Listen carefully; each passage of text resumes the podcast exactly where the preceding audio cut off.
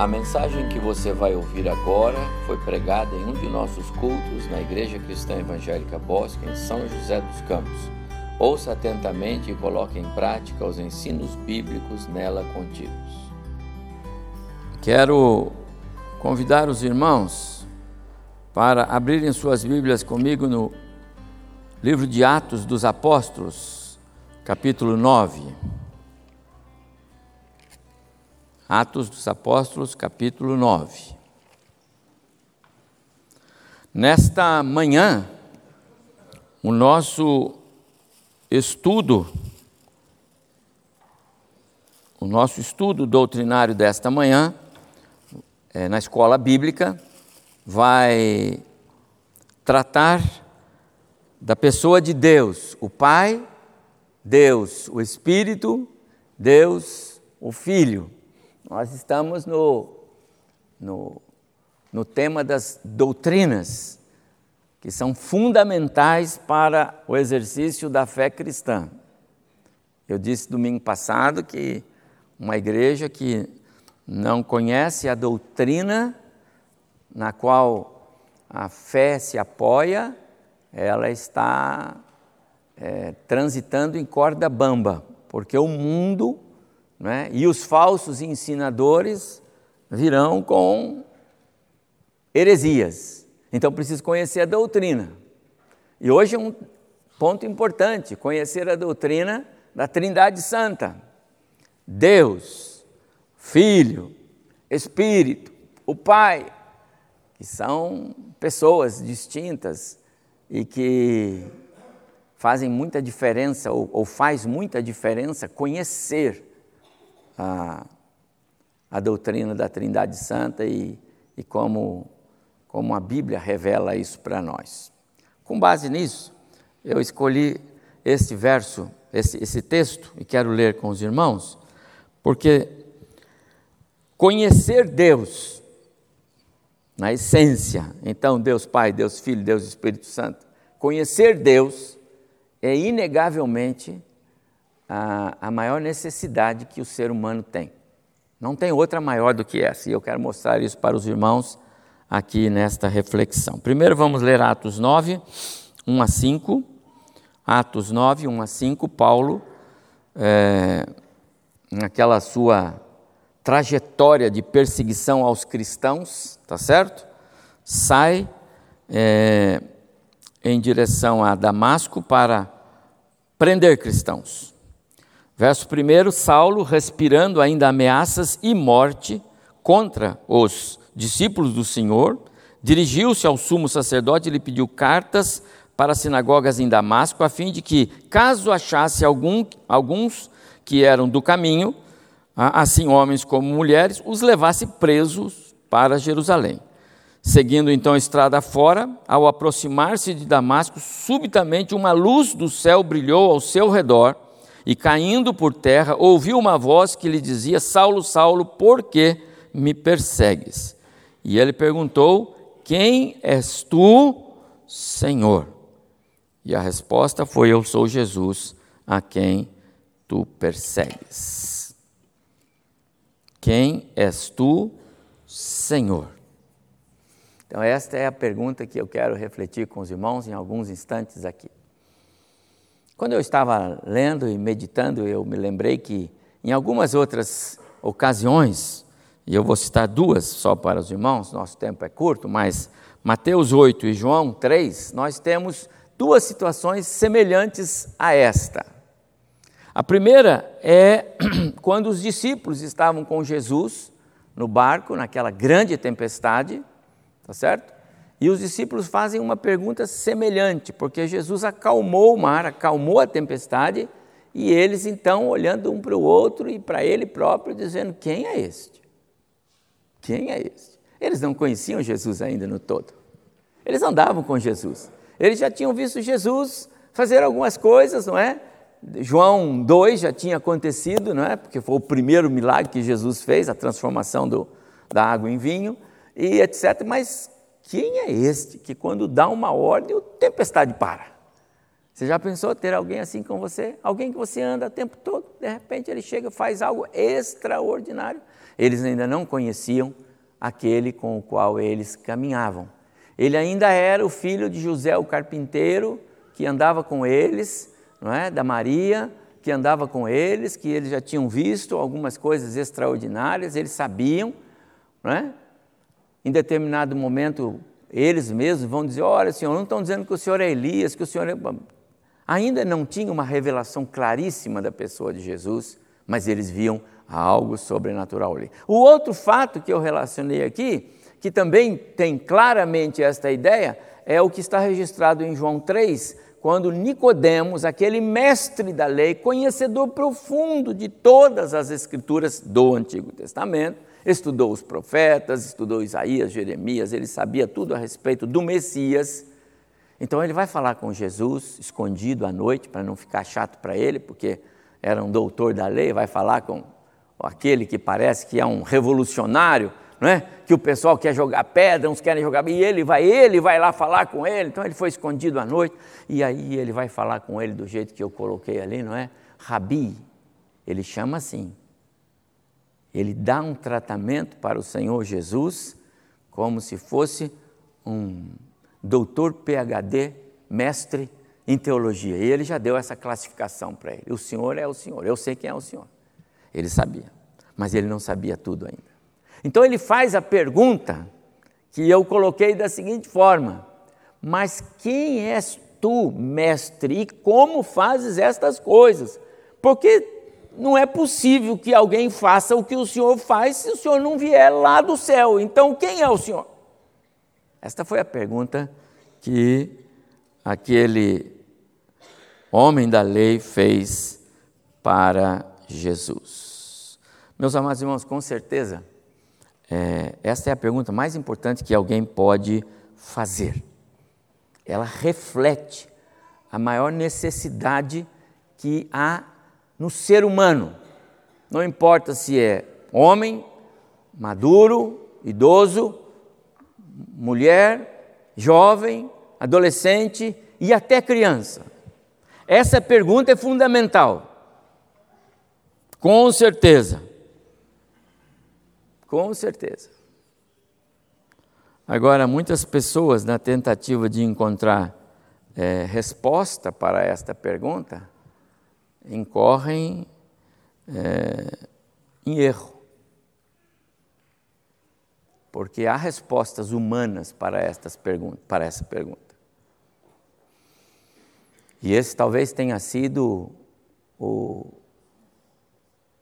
o maior erro do homem até agora, encontrar resposta humana para esta pergunta. Saulo foi um agraciado.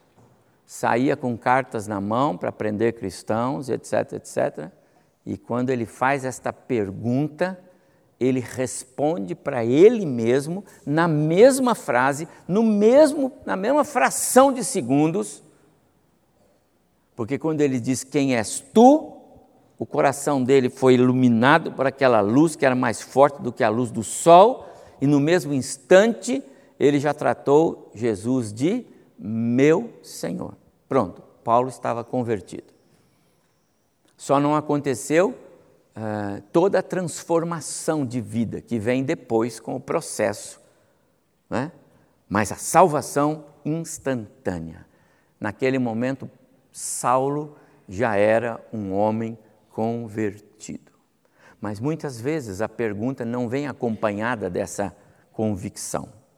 E aí acontecia ou acontece os grandes erros.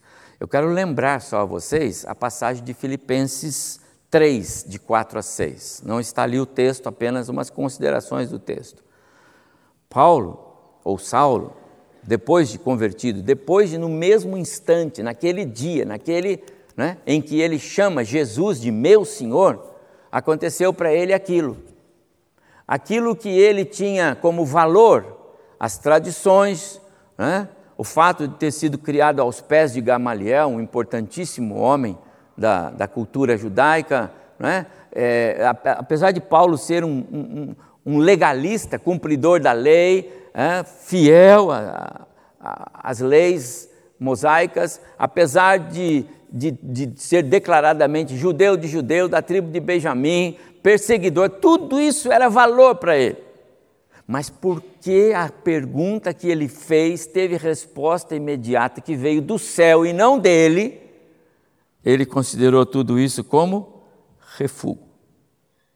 E ele só encontrou resposta positiva para esta pergunta quando o próprio Espírito Santo de Deus, o próprio Deus, colocou no coração dele quem é este que você persegue.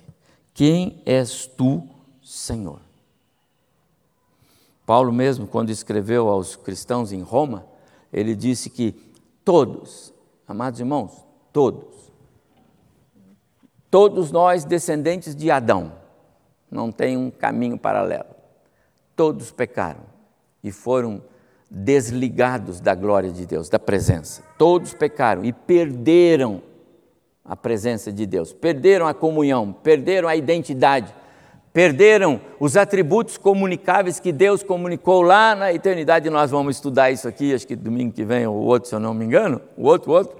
E são aqueles, aquelas características de Deus que Ele passou para nós. Mas o Adão perdeu e nós não as temos. O pecado não foi apenas um pequeno dano na vida do ser humano, não deixou um pouquinho estragado.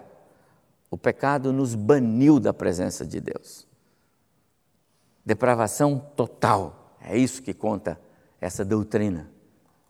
E nós fomos é, é, desconectados, como um corte de cordão umbilical agora, não tem mais a vida no contato com Deus, porque o contato com Deus que tinha antes do pecado, se vier agora, é, destrói o ser humano. Foi por isso que Deus disse para o povo no deserto: Moisés, eu não vou com vocês, porque a minha presença vai consumir vocês, a minha santidade consome vocês, a minha ira por causa do seu pecado.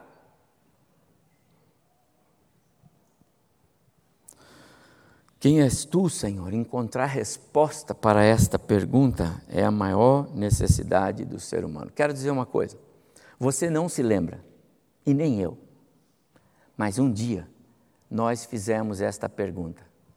Um dia a nossa alma fez esta pergunta. Um dia, de alguma forma, o Evangelho bateu no nosso coração para alguns aí, com certeza, pastor, foi um dia lá no acampamento de jovens, eu estava lá, foi a pregação, ou aqui é na escola bíblica, foi no culto, foi, no, foi em casa, eu acordei, fui ler um, o Senhor falou comigo. Em algum momento da história do ser humano, essa pergunta calou fundo e nós, a resposta veio: Eu sou Jesus. Eu sou Jesus. Quando Jesus diz lá em João 6,44, Ninguém vem a mim se o Pai que me enviou não o trouxer e eu ressuscitarei no último dia. Essa ideia é quando você tem a resposta de Deus e Deus diz para você: olha para a cruz, está vendo? Meu filho foi posto ali no seu lugar, ele é o seu Salvador. Pronto, é a resposta. Quem és tu, Senhor? Salvador. Quantos de vocês aqui, por favor, fizeram classe de batismo? e eu dei aula, só para eu saber. Levanta a mão, vai, só para eu saber. Ai, que legal. Você lembra que um dia eu fiz essa pergunta para você? Quem é Jesus para você? Você lembra disso? Lembra, Marcos? Eu fiz essa pergunta: quem é Jesus? E a resposta não me aceita, eu não, eu não aceito essa resposta, porque já começa, ah, pastor, Jesus é tudo, não quero saber disso. Ah, pastor, Jesus é o amigo de todos, não quero saber Jesus. Ah, Jesus é o nosso Salvador, não quero saber disso. Foi assim, não foi, gente? Eu falo sempre isso. Porque a única resposta que eu aceito se alguém quer ser batizado aqui é a seguinte: Jesus é meu Salvador pessoal. Se nós não temos essa convicção, essa resposta não foi dada para o nosso coração ainda. Ele tem que ser entendido como meu Salvador pessoal, não é nosso, não é um amigo de todas as horas. Tem vídeo, né? Jesus, um amigo de todas as horas, nunca me esqueça, um vídeo antigo. Tem uma série de. Mas se Jesus não é o meu Salvador, então essa resposta tem que vir para o nosso coração.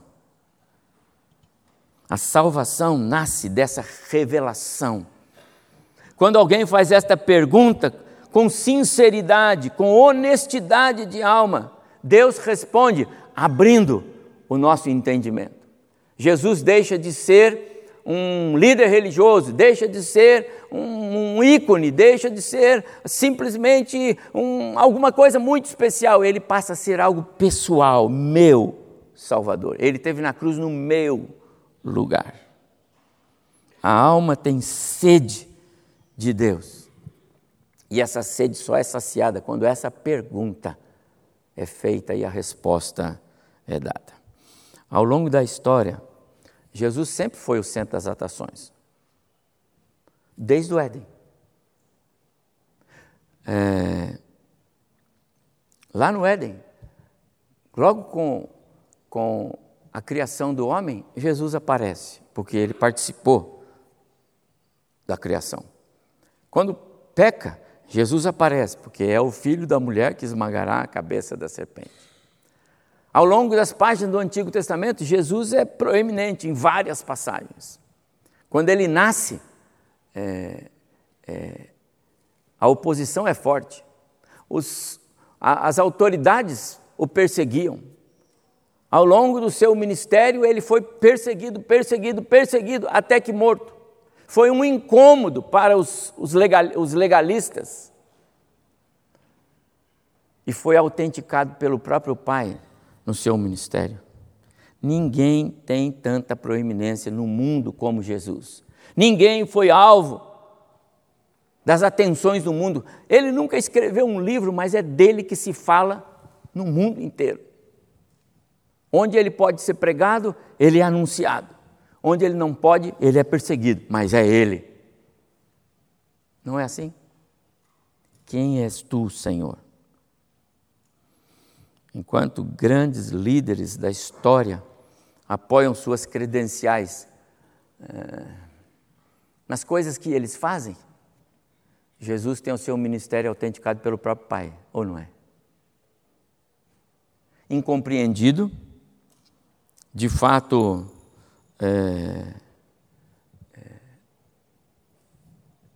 até ultrajado na maneira de ser tratado, mas é, é Jesus.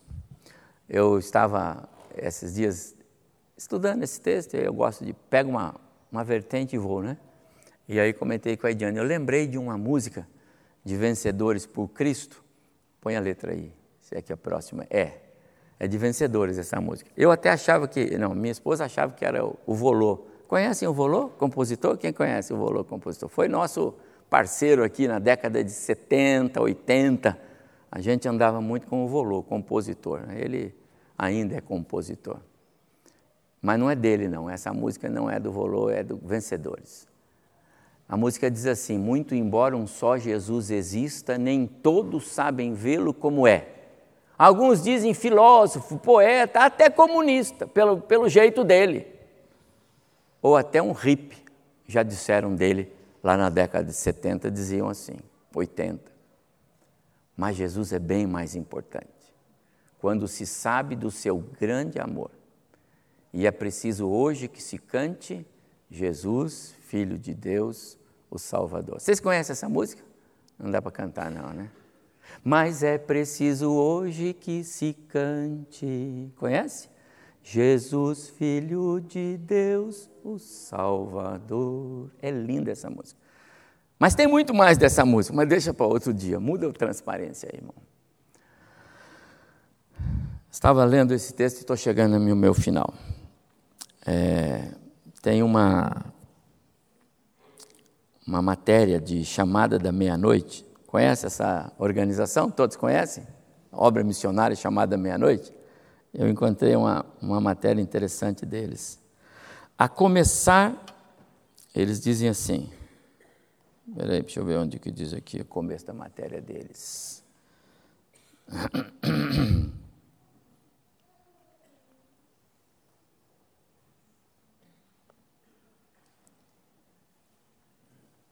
Se a necessidade do homem fosse econômica, Deus teria enviado um ministro da economia. Se fosse segurança, Deus teria enviado um chefe de polícia. Se fosse um emprego melhor, Deus teria enviado um ministro do trabalho. Se fosse saúde, Deus teria enviado um médico. No entanto, por entender que nossa maior necessidade é a salvação, conhecer Jesus e ter restaurado o relacionamento pessoal com Ele, Deus, Ele nos enviou um Salvador divino. A maior necessidade do ser humano é Jesus e conhecer a Deus para desfrutar da Sua companhia por toda a eternidade.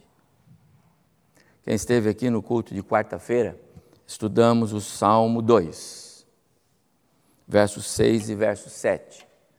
Deus diz a respeito de Jesus: Eu constituí o meu rei sobre o meu santo monte Sião, Jesus, na sua segunda vinda, depois do arrebatamento. Proclamarei o decreto do Senhor: Tu és meu filho, eu hoje te gerei, quer dizer, entronizei, coloquei no trono. Agora o Senhor Jesus é o rei de toda a terra com os seus pés firmados no Monte Sião, em Jerusalém, conforme está lá em Apocalipse, conforme está nas Escrituras. Deus estabelecendo o seu filho. Quem é Jesus? É o Rei de toda a terra. Quem é Jesus? É o Rei dos Reis, Senhor dos Senhores. Deus ri desse mundo que zomba dele, Deus ri desse mundo que é, acha que está triunfando porque está galopando contra Jesus e, o seu, e os seus valores e princípios. O Salmo 2 diz: Deus ri desses homens, porque um dia ele vai fazer isso aconteceu. Chegou o dia, o incomparável divinal tomando o seu lugar no governo deste mundo. O verso continua quando ele diz assim para o Senhor Jesus: Tem outro slide aí, irmão? Tem. Pede-me e eu te darei as nações por herança e as extremidades da terra por tua possessão. Com vara de ferro as regerás e as despedaçarás como um vaso de oleiro. Por isso, beijai o filho. Verso 12 do Salmo 2.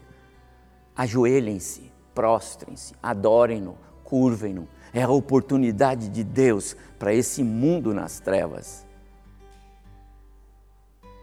Beijai o Filho, se prostrem diante dele, adorem-no.